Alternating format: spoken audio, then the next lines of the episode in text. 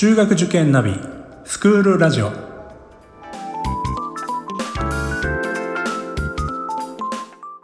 スクールナビゲーターののびるです。この番組は中学受験を目指すご家庭に学校の先生からの生の声や受験に役立つ情報をお届けするラジオです。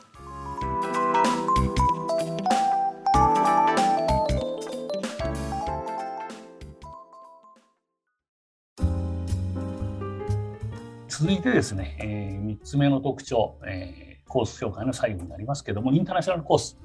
こちらも、え、5つに分かれましてご紹介させていただければと思います。えまず、え同じ切り口でいきますと1つ目、え大学進学のその実績であり目標、これにおいてはですね、海外だけではなくて国内、まあ、今、国際教育系中心になりますけども、国内外を目指しますよというところです。え2つ目、カリキュラム。この進路については先ほど申しました通りですね、え同じ形です。いわゆる2、3、1と分かれる形。なお、インターナショナルコースは先ほどの副担任制じゃなくてですね、ダブル担任制を取ってますので、まあ、よりフォローの体制ができているということが言えるかもしれません。えー、そういった中で、えー、他のコースとの大きな違いについては、こちらが実は25人の外国人教員が、えー、指導をしています。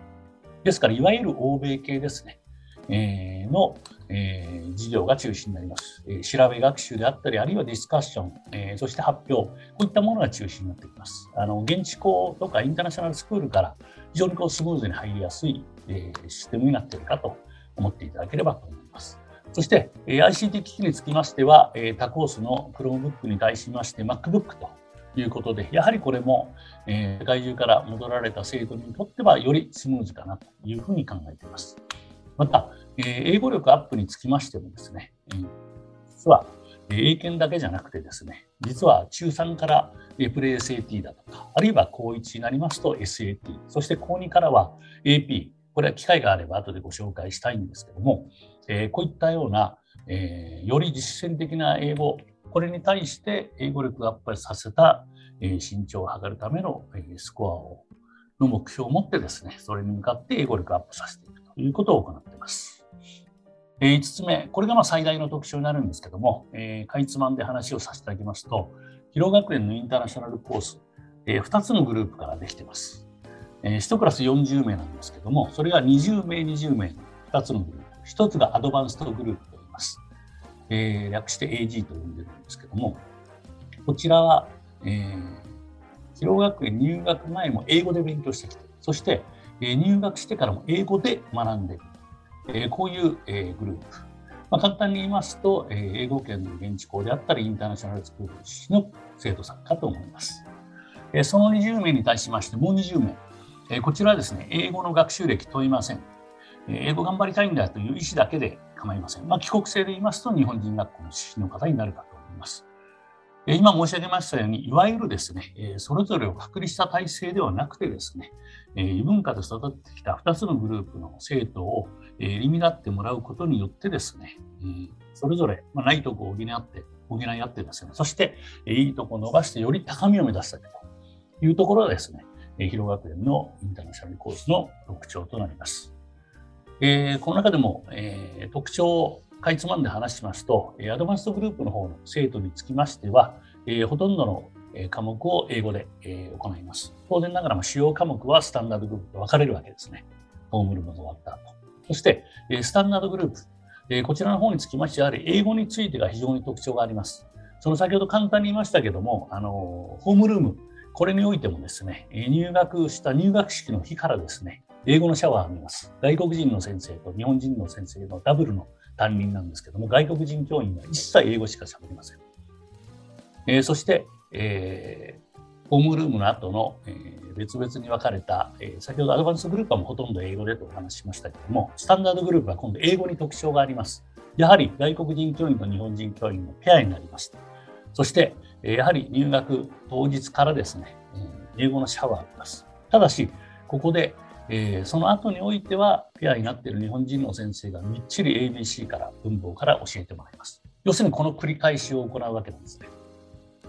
英語環境、英語のシャワーどんどん浴びてもらう。これをベースにすることこそがですね、英語力アップさせるための仕組み、最強のものに他ならないというふうに学園では考えて実際実践をしております。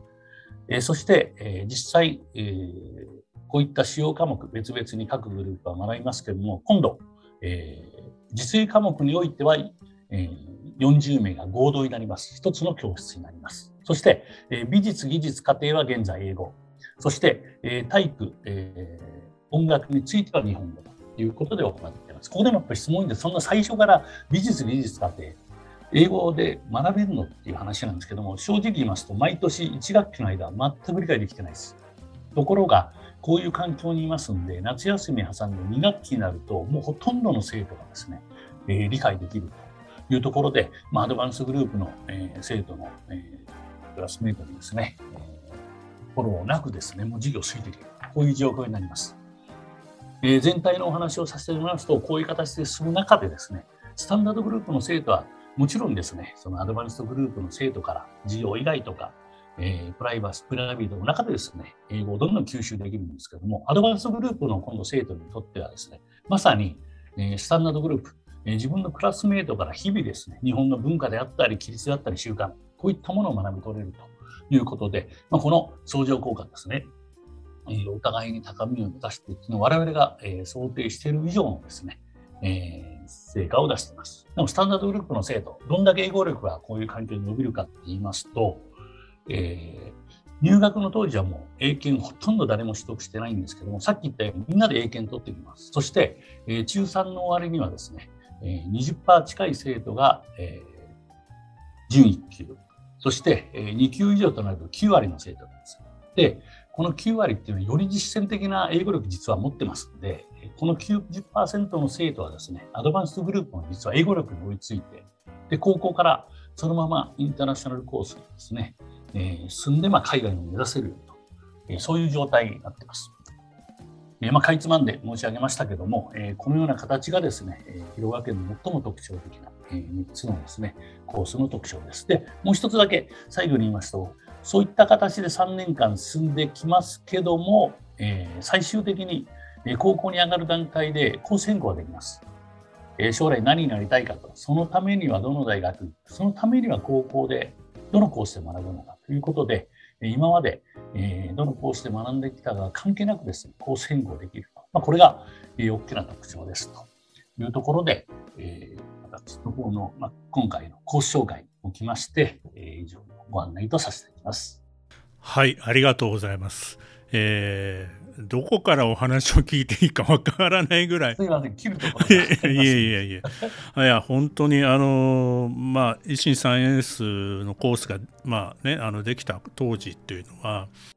いやもう大学よりすごい研究してるんじゃないかみたいなそういうお話もありましたしその英語の方のあのこのアドバンストグループとそれからスタンダードグループやっぱりお互いのこうなんていうんですかねあの必要なところを補完し合う仕組みになってて特にあの、まあ、帰国された学生なんかはやっぱりギャップがやっぱり問題になってたということありますから、まあ、そういった部分で、まあ、教え合えるっていうかお互いにこう学んでこなかったところをこう享受できるっていうか初めてそのお話を伺った時に、まあ、すご素晴らしい仕組みだなっていうふうに思いました。であの特に英語に関して言えば、まあ、これまでの日本の学校での英語教育っていうのは多分その授業で学びましたでも家に帰ったら日本語ですよっていう、まあ、環境になってしまうことによってせっかく学んだあの日本のその英語教育っていうのは確かに高いレベルだったと思うんですけどもやっぱり使える英語にはならなかなかならないというか環境がそういうふうにはさせてくれなかったっていうところがあると思うんですけども。まあ、こういう形で常に学校の中でお互いに刺激をし合いながらやっぱ向上心も持てるというような仕組みにしたっていうのは本当素晴らしいな本当そういう意味ではあの広尾学園さんのに入ればまあ本当に英語力上がるんだなっていうのが本当にイメージできますよね。ありがとうございます。本当にまああのどっぷり英語付けという中で例えば今あの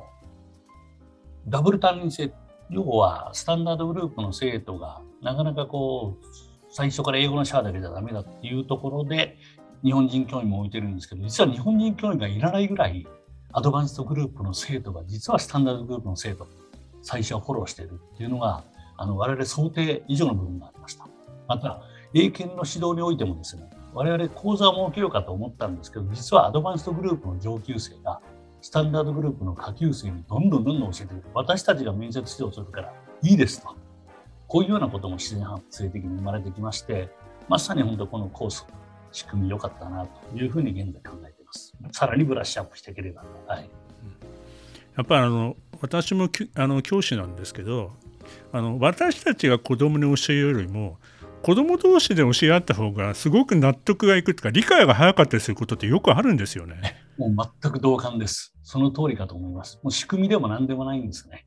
本当共に良くなっていこうなっていうところがすごくこう自発的に出てきてる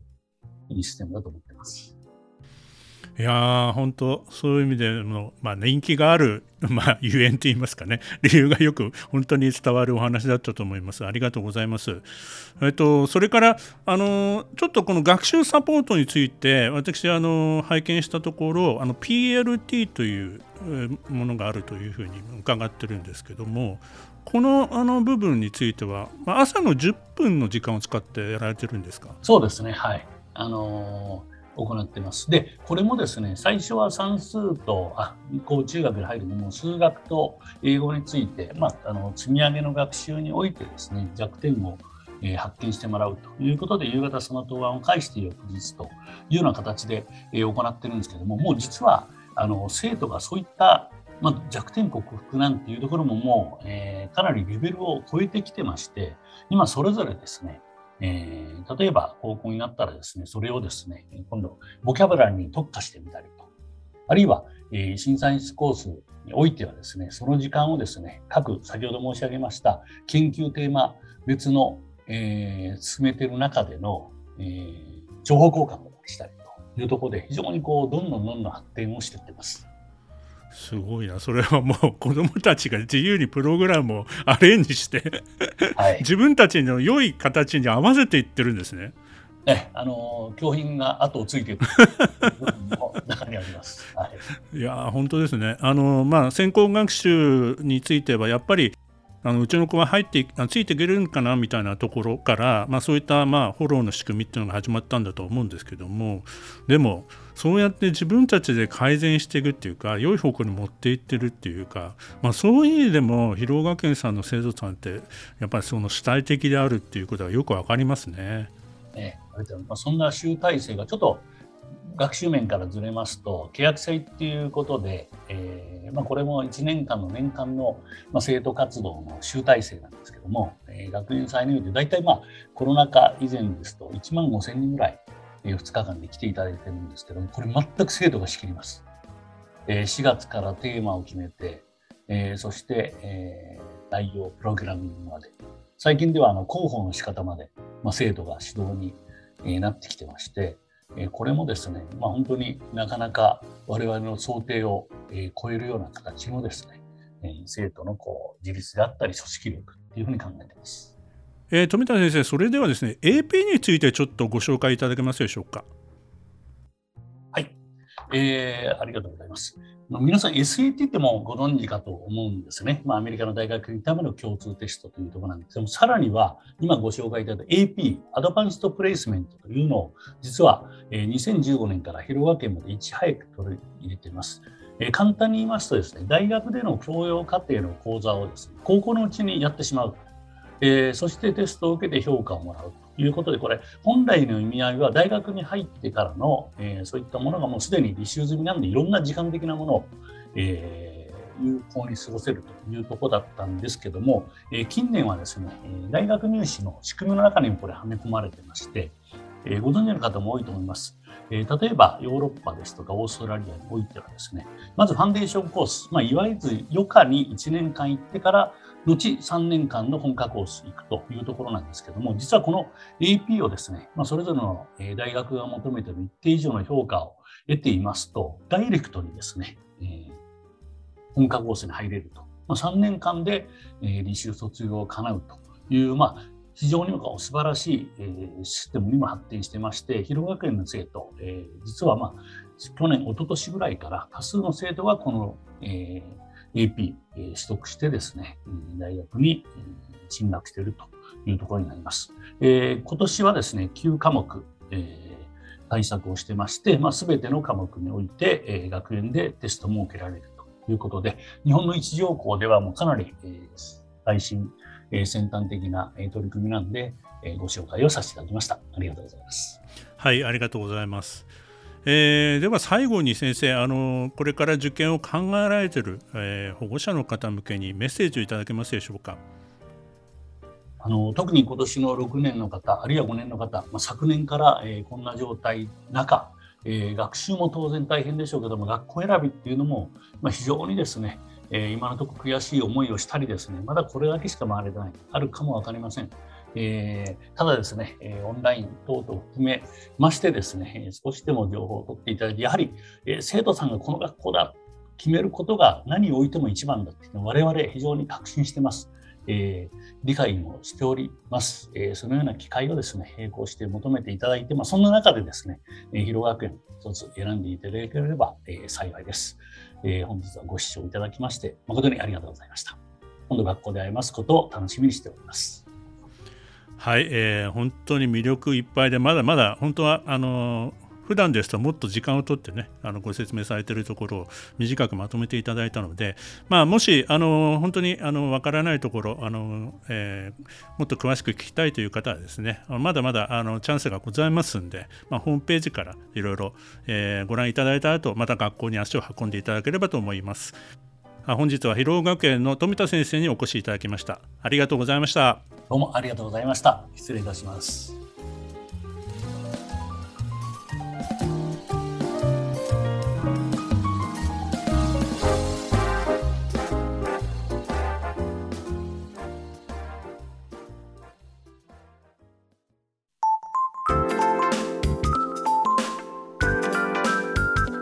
スクールラジオでは番組への感想出演してほしい学校など、皆様からのお便りをお待ちしております。また、受験に関する質問や相談にもお答えしていきますので、概要欄の Google ホームからお気軽にお寄せください。Apple、Amazon、Google、Spotify などの無料のポッドキャストアプリで、購読やフォローなどのボタンを押していただくと、更新情報が届きますので便利です。それでは次回もスクールラジオでお会いしましょう。